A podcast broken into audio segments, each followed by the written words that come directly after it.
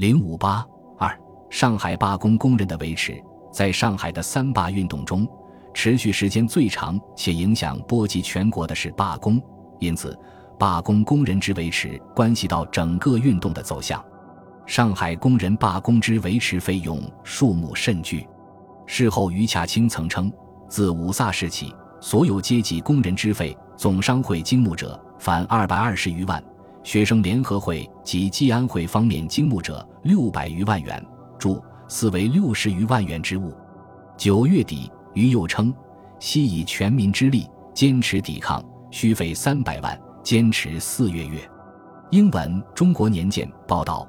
总共各方面的罢工基金。合计有五十万至一百万的银元，而据上海总商会经收五卅捐款收支报告册统计，自一九二五年六月至一九二六年六月，上海总商会经收的捐款共二百四十余万元。李建民经多方考证，认为上海得到的募捐款项总额大概在三百余万元，这其中多数用于罢工工人维持经费之开支。罢工维持费的发放是关系到罢工运动能否坚持的最关键因素。上海罢工实现后，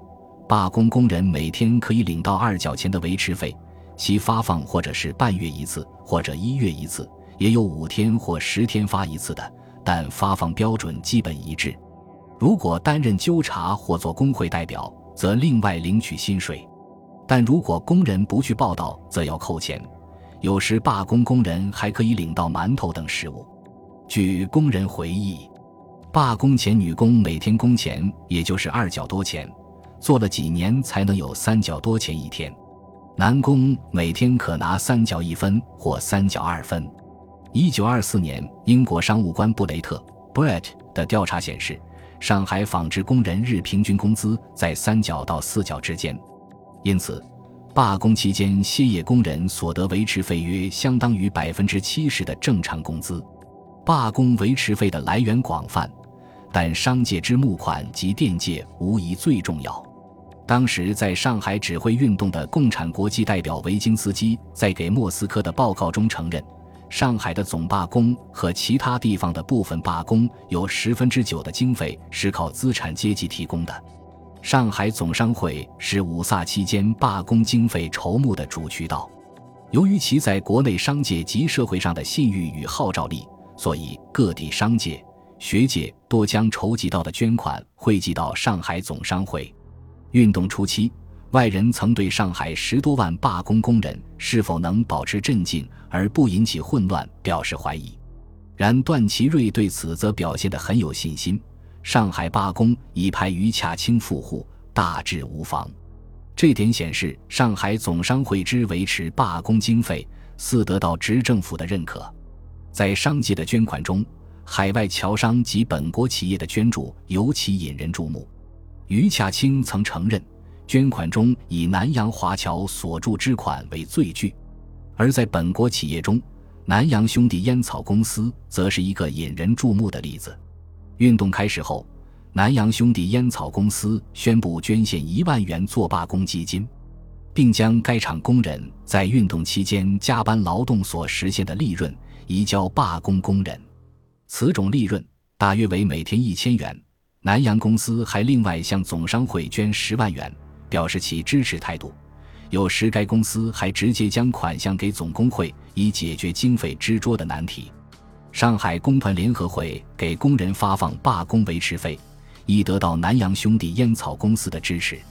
在罢工维持费无法发出时，商界的垫款便异常重要。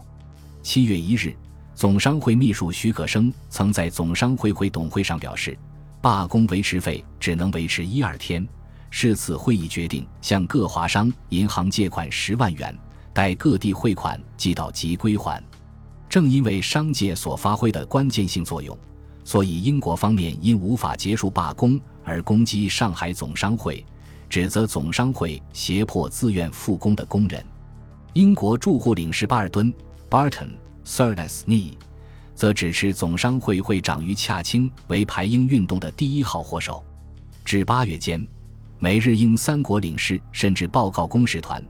于是该负起此次上海霸业及对中外关系产生恶劣影响之一切责任。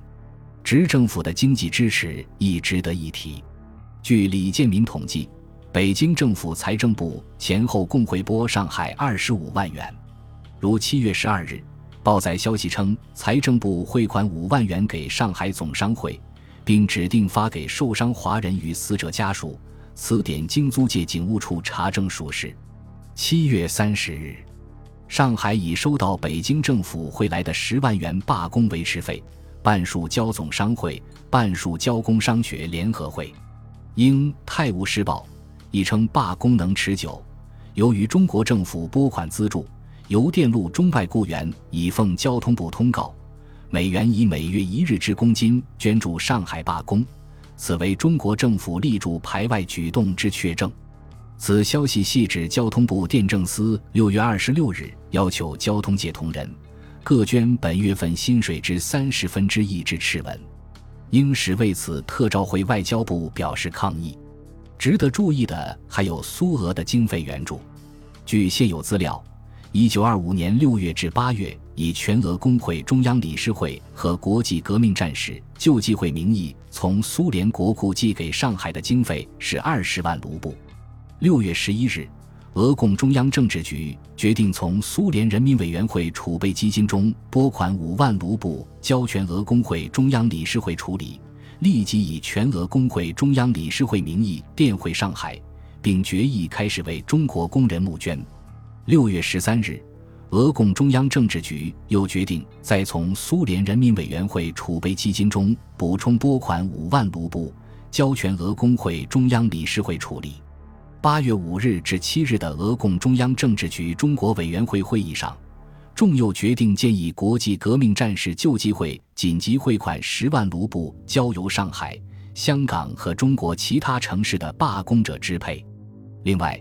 据称俄总商会亦有三万金卢布汇给上海总商会，而以冯玉祥等人的名义及广州方面的捐款，似乎亦与苏俄有些关系。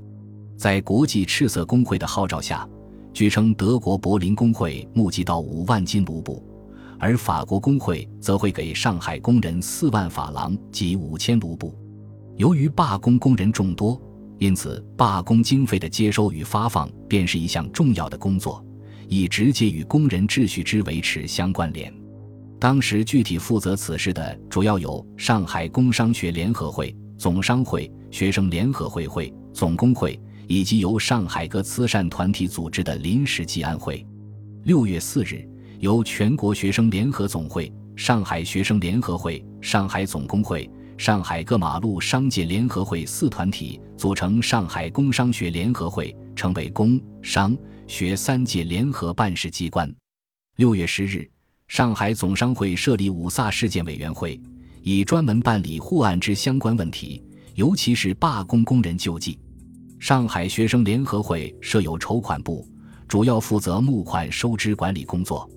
上海总工会则有经济科负责此事，但其经收的捐款与会费并不做区分。临时济安会成立于六月九日，上海各慈善团体发起，主要负责工人救济款项的给发。本集播放完毕，感谢您的收听，喜欢请订阅加关注。主页有更多精彩内容。